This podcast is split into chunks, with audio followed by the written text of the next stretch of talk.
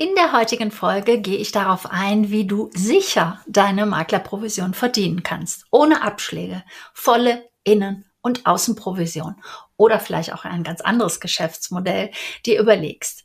In der letzten Folge war ich ja auf das Dreigestirns des Vertrauens eingegangen. Also, du benötigst für deinen Umsatz Vertrauen in deine Firma, Vertrauen in dein Produkt und Vertrauen in deine Person. Die erste Folge war Vertrauen in deine Person, also Personal Branding. Heute geht es darum, Vertrauen in dein Produkt.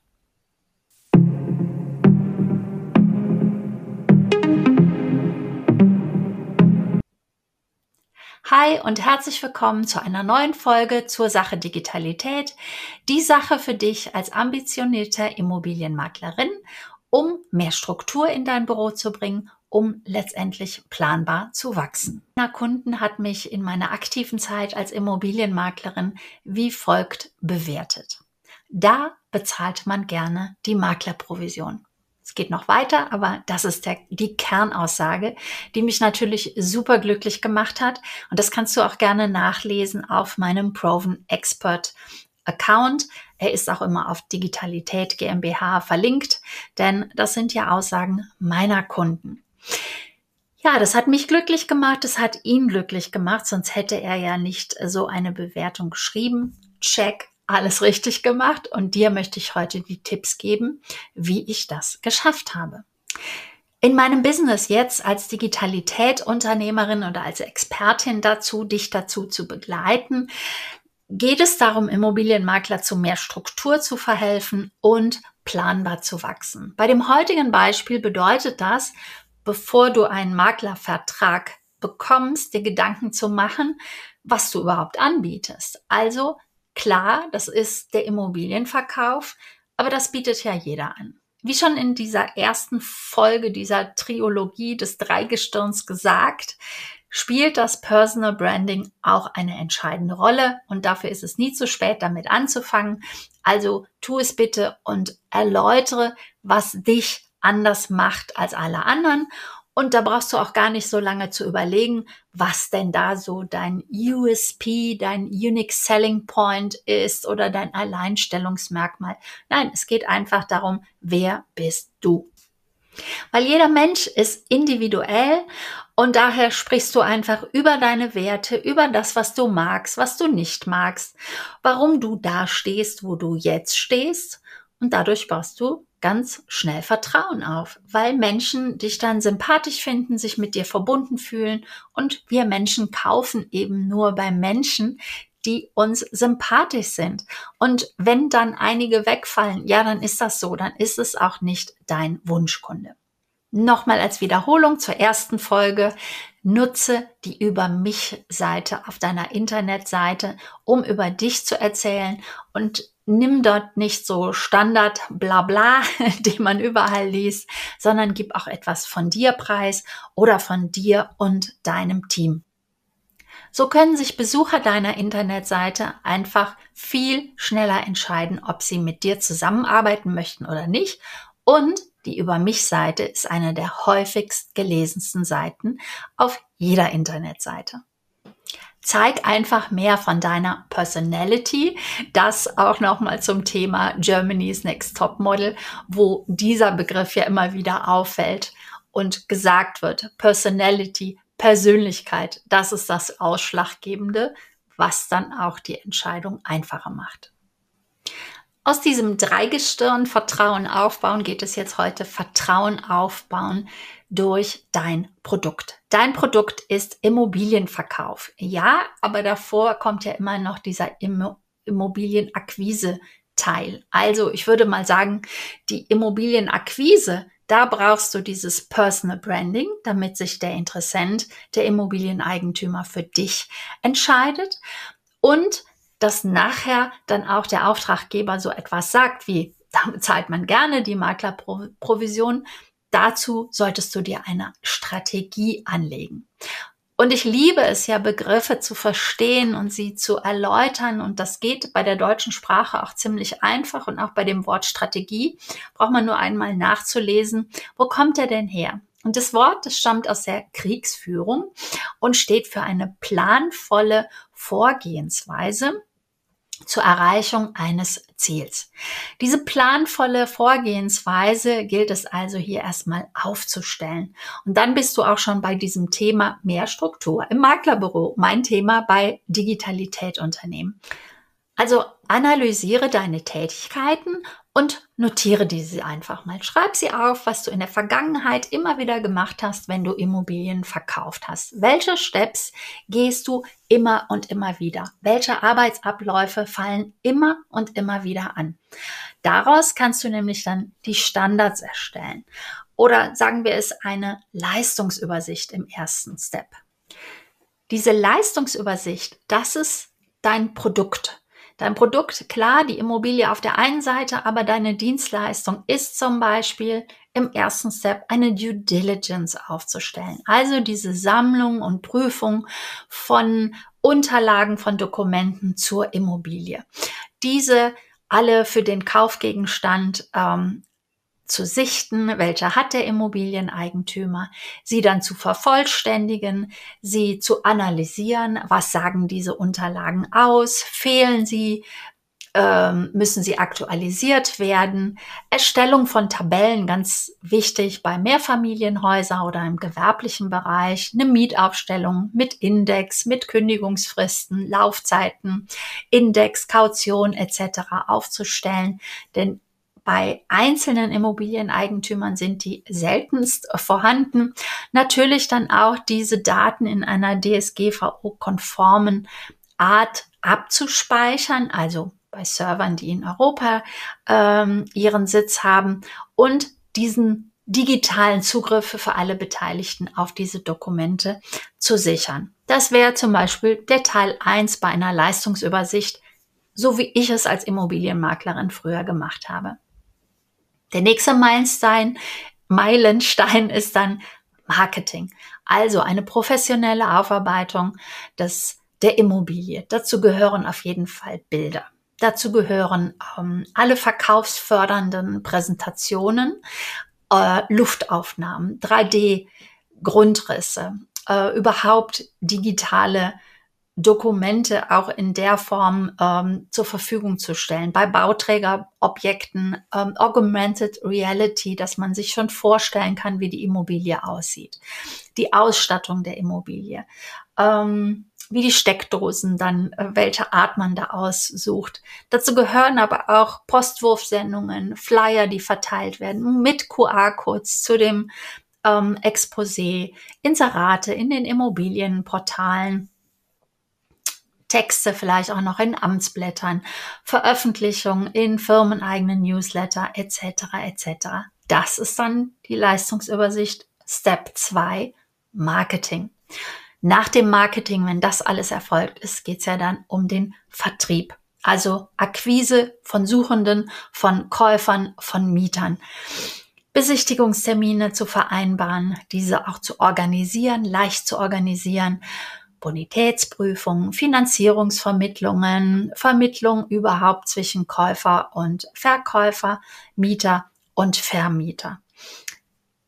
Dazu gehört für mich auch noch dann die Beurkundung, der Kaufvertrag, diese Terminabstimmung dann wieder vorzunehmen, den Vertrag, Vertragsentwurf, meistens den Suchenden erstmal zu erläutern, weil da viele Fragen offen sind, gerade im privatwohnwirtschaftlichen Bereich, naja, und auch im gewerblichen Bereich ist da sehr viel immer zu, ähm, zu klären, dann nicht selten auch in Zusammenarbeit dann noch mit den Rechtsanwälten, die mit vor Ort tätig sind, die integriert sind. Und als Vermittler, wir sind Vermittler als Immobilienmakler, alle zusammenzubringen zu einer Lösung für alle Beteiligten ja, die Zusammenstellung der Unterlagen zum Kaufvertrag, auch das äh, ist eine wichtige Aufgabe, dass alles vollständig zur Verfügung gestellt wird und die Begleitung bis zur Übergabe, Auflassung, Erklärung, also das zu erklären dem Verkäufer und dem Käufer im wohnwirtschaftlichen Bereich,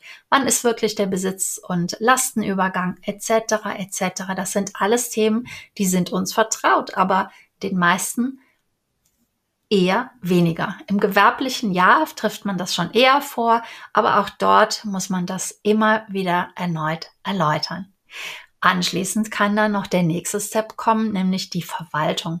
Äh, Markt- und Standardanalysen zu erstellen, Leerstandsvermietungen, Konzepterstellung und, und, und.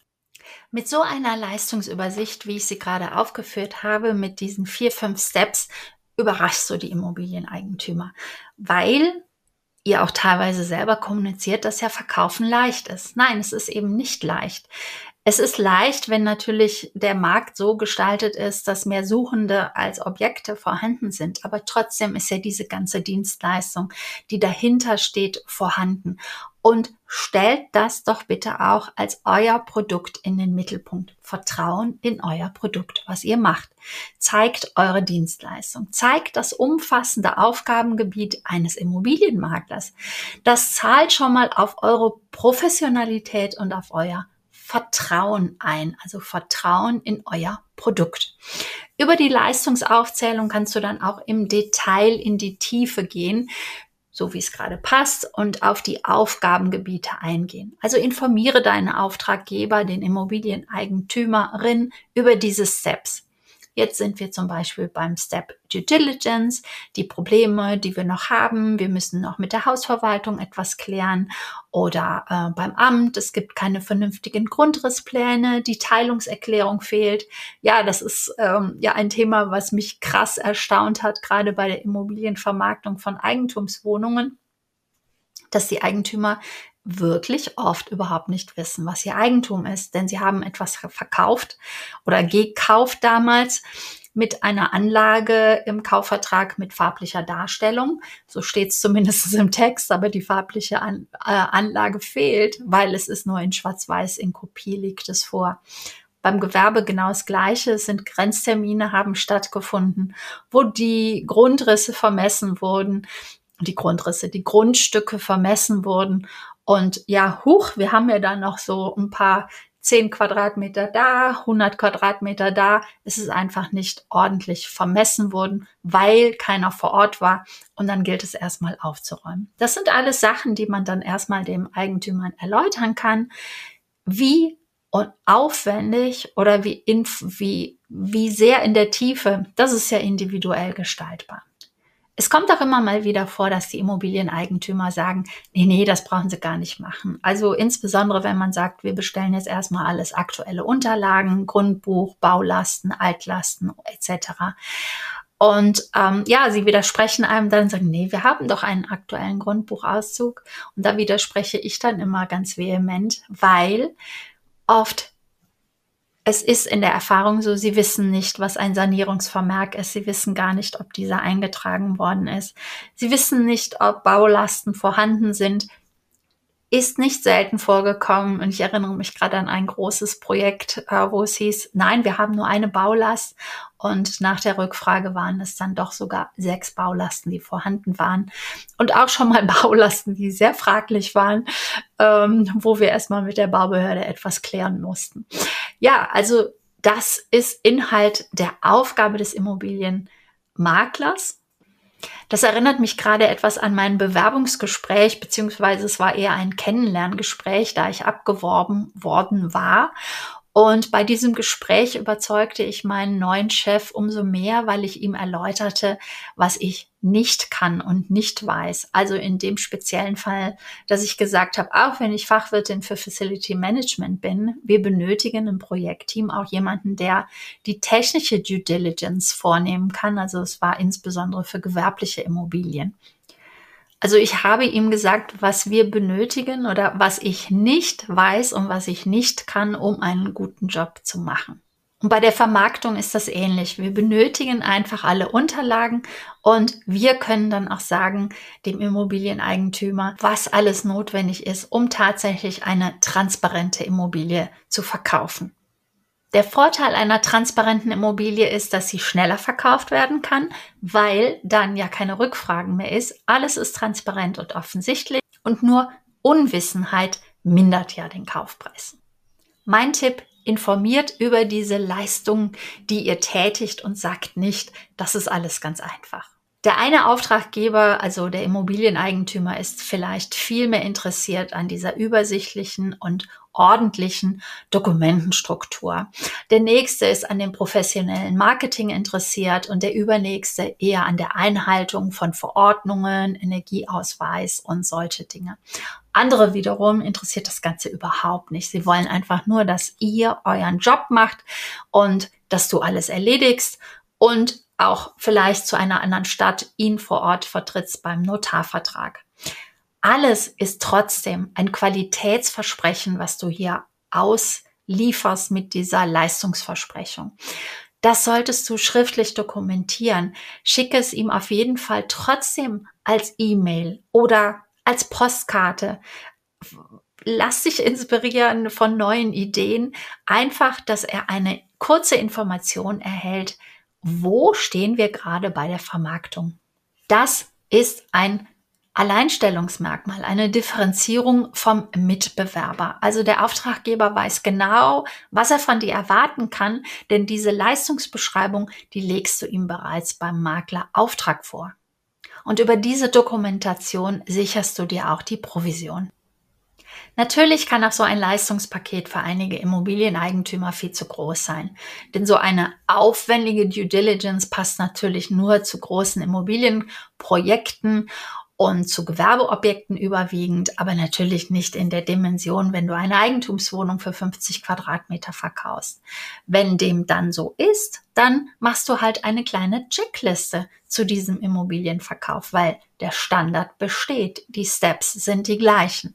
Bei der Beauftragung legst du also diese Checkliste vor oder diese äh, Leistungsbeschreibung und kannst auch genau dazu abhaken, ob und in welchem Ausmaß diese Leistung erfolgen soll und auch zeitlich, wann sie ungefähr erfolgen soll und dann entsprechend ihn natürlich auch informierst, wann dieser Meilenstein erreicht ist. Genauso kannst du dann auch beim Maklerauftrag diese Highlight-Leistungen mit integrieren. Also bei hochwertigen Immobilien äh, Dinge, die dazu gebucht werden können. Denn so ein 3D-Bild oder Panoramabilder, Objekte mit äh, Augmented Reality auszustatten, das passt ja auch nicht bei jeder Immobilie. Bei dieser Leistungsübersicht oder bei dieser Checkliste vereinbarst du also beim Maklervertrag zu jeder Leistung, wann die jeweilige Leistung erfolgen muss und jedes Mal beim Erreichen dieser Deadline informierst du den Auftraggeber darüber und hältst auch somit den Kontakt zu deinem Auftraggeber und er sieht, wie die Vermarktung voranschreitet. Mit der Versendung deiner Rechnung legst du genau diese Checkliste oder die Leistungsversprechung, dein Leistungsversprechen mit dazu und erinnert sich wirklich gerne daran, was du alles gemacht hast. Und dann kommen so Bewertungen, da bezahlt man gerne die Maklerprovision. Diese Auftraggeber, die empfehlen dich auch gerne weiter, weil sie deine Dienstleistung wirklich schätzen gelernt haben. Achte darauf, wenn du das nächste Mal sagst, verkaufen ist leicht, sondern leg doch vielleicht den Fokus mehr auf deine Leistung und auf das, was wirklich deine Dienstleistung beinhaltet. Den Fokus darauf, wie du den Verkauf tätigst, also dein Produkt äh, beschreibst, besonders schnell, besonders transparent, besonders digital. Ja, und bei digital, das heißt, nachdem du ja diesen Standard einmal erstellt hast, erster Schritt ist Standard erstellen, äh, zweiter Schritt ist digitalisieren und der dritte Schritt ist das Automatisieren. Dazu kommst du dann automatisch. Und das wird ja dann auch notwendig, denn wenn du so gute Dienstleistungen machst und Vertrauen bekommst durch das Personal Branding, Vertrauen durch dein Produkt und Vertrauen in deine Firma, was dann der dritte Teil in der nächste Woche sein wird, zu der, zu dem Dreigestirn des Vertrauens, dann werden dich die Auftraggeber, wie gesagt, weiterempfehlen. Und dann werden sie auch begeistert sein und dann wirst du umso mehr Aufträge erhalten. Und umso besser du strategisch aufgestellt bist, also planvoll vorgehst, umso freudiger wirst du bleiben. Und das, deswegen ist es auch so wichtig, deine Zeit von deiner Leistung zu entkoppeln. Und damit sind wir bei der Automatisierung. In diesem Fall bedeutet dann die Automatisierung, mit einem Projektmanagement-Tool zu arbeiten und hier Vorlagen zu erstellen. Also eine Vorlage für den Immobilienverkauf.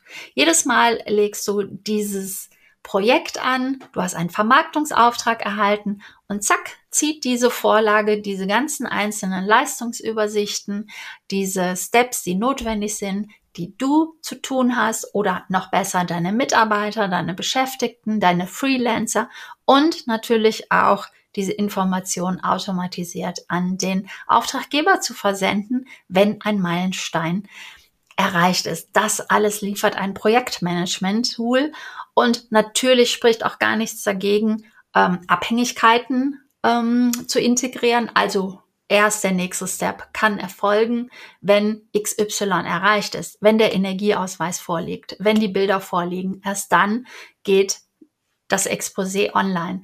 Und genauso spricht auch nichts dagegen, dem Immobilieneigentümer einen Zugriff auf dieses Projektmanagement-Tool zu geben. Es gibt dort verschiedene Rollen. Er darf nur lesen, er darf nur schauen, er sieht nur dieses oder jenes. Also es kommt dann natürlich auch wieder darauf an, was für ein Typ dein Immobilien Auftraggeber ist, wie, in welcher Tiefe er informiert werden will, ob er auch selber aktiv da reinschaut oder auf jeden Fall würde ich ihm dir immer empfehlen, ihm aktiv zu den bedeutenden Meilensteinen immer aktiv zu informieren. Ja, das alles ist möglich, so wie du Prozesse definiert hast und Standards erstellt hast. Alle sind zufrieden und es wird nichts vergessen. Deine Wiedervorlage im Kopf übernimmt das Tool. Du bist frei in deinem Denken, zufriedener, ausgeglichener. Und darum geht es, denn der Mensch steht bei der Digitalität im Mittelpunkt. Das ist der zweite Step aus diesem Dreigestirn, dieses Vertrauen gewinnen. Also Umsatz machst du nur oder erfolgreich bist du dann, wenn deine Kunden Vertrauen in deine Firma haben, in dein Produkt haben und in deine Person. Die vorherige Folge zur Sache Digitalität beinhaltet das, das Vertrauen in deine Person. Heute ging, ging es um das Vertrauen in das Produkt und die nächste Folge wird entsprechend sein das Vertrauen in deine Firma. Ja, das war es für heute und ich verabschiede mich mit der Aufforderung an dich, zur Sache Digitalität zu abonnieren, mir gerne auch drei, vier, fünf Sterne zu hinterlassen und das Ganze auch zu teilen in den sozialen Netzwerken. Wenn ich dich inspiriert habe, motiviert habe oder begeistert habe, tagge mich dann gerne, also benenne meinen Namen, damit ich es mitbekomme und dich dann auch wiederum in meinem Netzwerk bekannt machen kann. Vielen Dank dafür vorab. Marit, Marit mit Struktur. Struktur bedeutet in der heutigen Folge, dass du planvoll vorgehst, also erstmal deine Produkte wirklich analysierst, sie standardisierst und damit dann auch deine Dienstleistung sichtbar machst. Machet gerne auch mit meiner Begleitung als deine Mentorin, als die glückselige Beate.